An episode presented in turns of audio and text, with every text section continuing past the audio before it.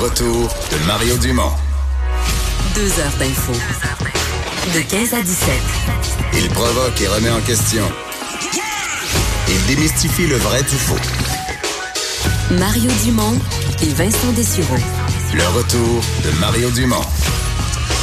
Ben, bienvenue dans le retour, bienvenue en 2020 euh, à Cube Radio. Euh, vous, euh, ben, Mario n'est pas là encore. Euh, des petites vacances euh, additionnelles pour Mario qui sera là euh, lundi sans faute. Je me trompe pas, c'est lundi qu'il est de qu'il est de retour, Mario. Et moi, ben, je suis de retour. Ça fait quand même un bout de temps que ben, que je vous ai pas parlé. J'étais en vacances avant. Ça fait depuis la fin novembre que je n'étais pas en onde ici. Alors, euh, ben, ça fait plaisir de, de, de, vous retrouver. Bonne année. Et euh, d'ailleurs, je viens de m'étouffer de, juste avant d'entrer en onde. Je me suis étouffé bien comme fou avec mon, euh, mon verre d'eau. Alors, euh, je prends le dessus tranquillement. Ça devrait, ça devrait bien aller.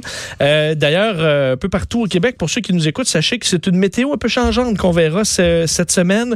De la neige aujourd'hui, c'est le cas dans plusieurs régions du Québec. C'est le cas à Montréal aussi, quoique ça semble se, calmer pendant quelques centimètres. Du soleil demain, de la grisaille mercredi et du froid à partir de jeudi, quoi qu'on n'y a pas goûté beaucoup au froid dans les, en fait, depuis le début de l'hiver, mais dans les dernières semaines aussi. Si on se souvient, l'année passée, où il y a deux ans, temps des fêtes absolument glaciales, euh, on n'a pas le goût de ça, alors c'est quand même euh, pas si mal, mais au des moins 13, moins 20 presque euh, au Québec jeudi. Alors on va en profiter pendant, pendant que c'est c'est pas trop froid. Ces jours-ci, d'ailleurs, plusieurs jeunes qui sont en congé de, de pédagogique aujourd'hui. Alors les professeurs qui se mettent un peu de Baileys dans le café. Euh, pour les réunions euh, du jour. Alors, un retour, euh, retour assez progressif. Et ben, beaucoup de choses. Je vous dirais que le menu est assez chargé. Vous avez vu dans les derniers jours que l'actualité a pris... quand même, euh, en fait, son rythme assez vite. Là. On va parler d'ailleurs dans les prochaines minutes avec Norman Lester. On revient sur les feux de forêt en Australie, euh, sur euh, la situation dans le monde du sport. On a parlé des Alouettes aujourd'hui, euh, le Canadien, le euh, hockey euh, ju- junior aussi. Alors, on a, on a un menu assez plein. Revenir quand même, je voulais un petit mot sur, bon, je- des gens qui vous accueillent avec le voyage. Il y en a sûrement eu plein pendant le temps des fêtes. Mais un mot, euh, je suis allé au Japon euh, pendant mes, euh, le, bout où j'étais parti là, en décembre. Et un mot là-dessus, parce que ça va quand même amener une réflexion sur, le, ben, sur chez nous et en général, les, la population occidentale. Moi, j'aime pas les foules. J'aime pas. En fait, je dirais, j'aime pas les gens. J'aime les gens euh, par petit nombre, mais pas en grand nombre. Et euh, ici, au Québec, on a, on le hashtag les gens. Quand on trouve que les gens sont un peu tata, on, en fait bon, les gens, on, ça sait pas vivre. Et euh, le Japon m'inquiétait parce que Tokyo, c'est 40 millions de personnes. Un arrondissement de 40 millions de personnes, c'est, écoute, c'est dix fois la ville de Montréal. C'est gigantesque. Il y a du monde partout. Et je me dis, je vais me sentir étouffé. Je vais vouloir sortir de l'eau plus vite. Et finalement, euh, ça n'a pas été le cas. Euh, J'allais très bien. Euh, J'endure la ville, même si on est toujours dans le monde à, Tokyo ou ailleurs.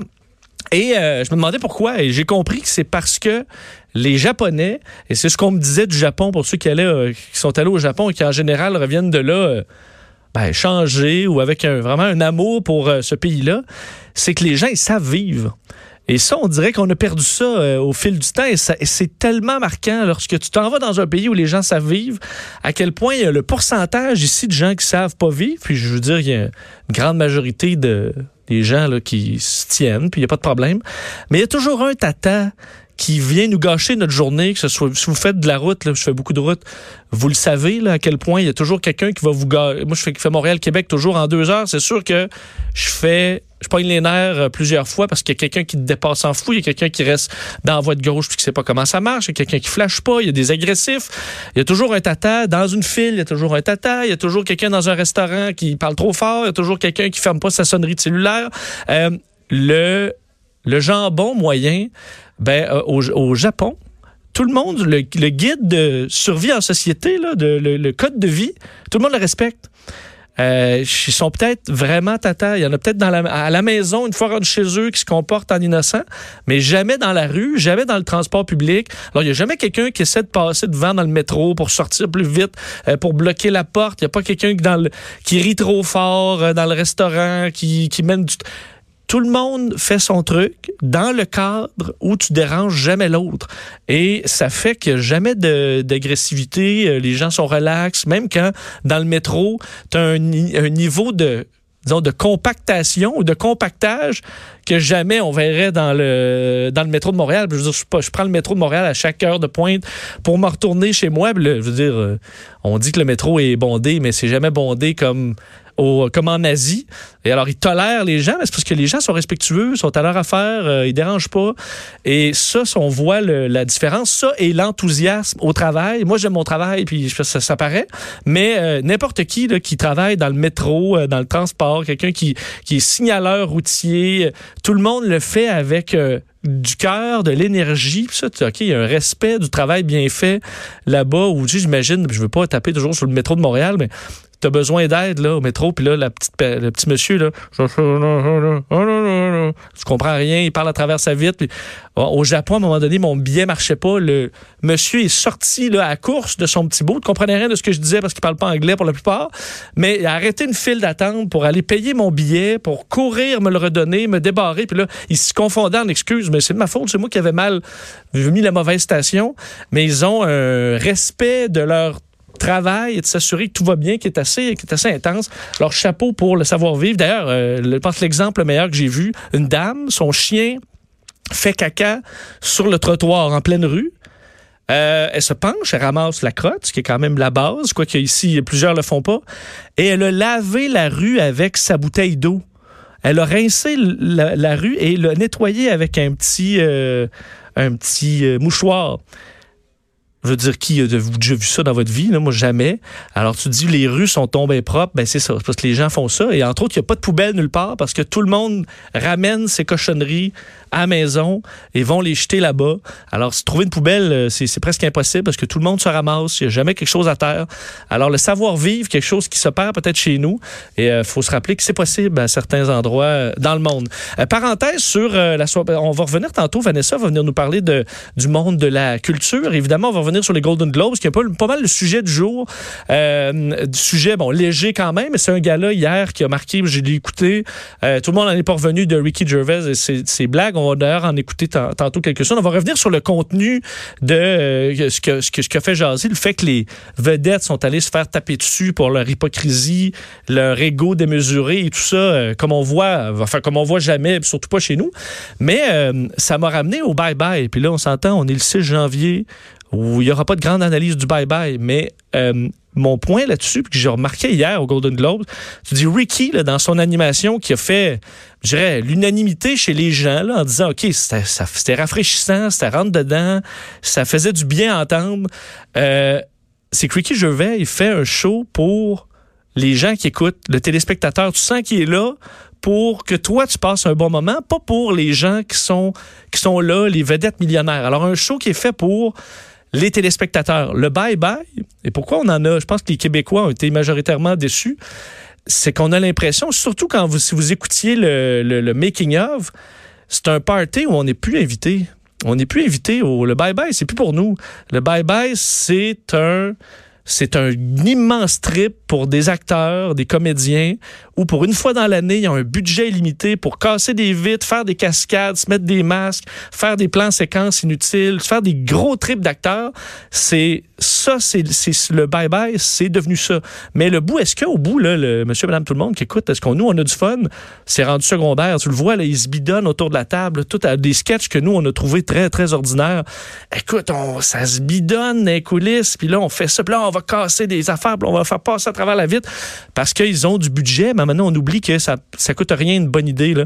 Que le budget au bye-bye, c'est fait pour euh, des, ajouter un peu de, de brillant, mais qu'au fond, c'est supposé être un bon sketch puis un bon texte et tout. Là. Alors, les cascades, là, puis nous, que ça crie, là, on en a un peu rien à foutre. Alors, j'avais cette, euh, même ces deux événements complètement différents. Un qui est fait pour le monde, puis un où tu dis, je pense qu'on a oublié le monde là-dedans. Et ça a été malheureusement le bye-bye. Qui, je pense qu'on critique, ceux qui critiquent, là, je pense que ça a été beaucoup ça, de dire, bon, tout le monde chiale tout le temps. Mais est-ce qu'on peut juste avoir une réflexion quand même? Pourquoi le monde chiale? C'est-tu parce qu'on les a oubliés à travers ça, puis que finalement, on commence à se faire un gros party de deux mois, là, puis que le résultat, ben, il n'est pas nécessairement là? Alors, c'est mon, C'était mon avis sur, euh, sur le bye-bye. On va revenir sur les Golden Globes tantôt avec, euh, avec Vanessa. Un mot euh, sur, sur l'actualité, quand même plusieurs, plusieurs choses, entre autres Harvey Weinstein, on va, on va revenir là-dessus aussi plus tard, mais il a été formellement inculpé dans, les, dans les dernières heures. Alors c'est fait, c'était la première journée de son, de son procès aujourd'hui. Alors un dossier qui est extrêmement suivi un peu partout à travers le monde. Alors c'est fait, on va y revenir tantôt. Et euh, je sais pas si vous avez des grippés dans votre famille, mais euh, la saison de la grippe est vraiment euh, enclenchée chez nous. D'ailleurs, sachez-le, si vous avez, je m'en occupe même à la maison de grands grippés présentement, euh, le taux d'occupation dans plusieurs urgences au Québec dépasse les 150% D'ailleurs, aujourd'hui, la ministre de la Santé qui a, euh, qui a fait un avertissement sur les réseaux sociaux euh, pour dire si vous avez des symptômes grippaux, que ça ne semble pas être urgent, évidemment, si s'il y a une difficulté respiratoire ou peu importe, vous allez à l'urgence. Mais pour des symptômes grippaux de base, euh, restez à la maison. Sinon, il y a ce qu'on appelle les cliniques d'hiver. Vous allez vérifier si vous en avez une dans votre euh, région. C'est ouvert dans toutes les régions du Québec. Euh, un des problèmes qu'on a cette année, selon la santé publique, qui a fait un rapport aujourd'hui, c'est que le, les, trois virus de la grippe courent en même temps. Donc, il y a entre autres le B. Je suis pas un expert dans la grippe, mais le type B Normalement, on le voit au mois de février, au mois de mars. Et cette année, il est déjà arrivé. Alors, on est comme attaqué de front par tous les, euh, tous les virus de la grippe. Alors, euh, c'est pourquoi il y en a beaucoup présentement qui sont touchés. Alors, il y a des super cliniques, il y a des cliniques d'hiver. Et si vous voulez tout simplement ne pas vous rendre à la clinique euh, parce que vous êtes correct, c'est la chose à faire présentement. Alors, une situation qui est quand même difficile dans plusieurs urgences. Et aussi pour les patrons. S'il y en a qui écoutent, faut, faut laisser vos grands grippés à la maison. Parce qu'il y en a des fois, puis on sait, il y a des pénuries de personnel à bien des endroits, dans des restaurants et ailleurs. S'il y a des symptômes de grippe, laissez-les chez, eux parce qu'après ça, si la moitié des employés sont grippés parce qu'il y en a un qui est rentré, ben ça aide, on, ça aide pas. Alors un peu de compréhension à ce niveau-là. C'est la saison de la grippe, on n'y échappe pas. Alors ça semble frapper quand même particulièrement cette année.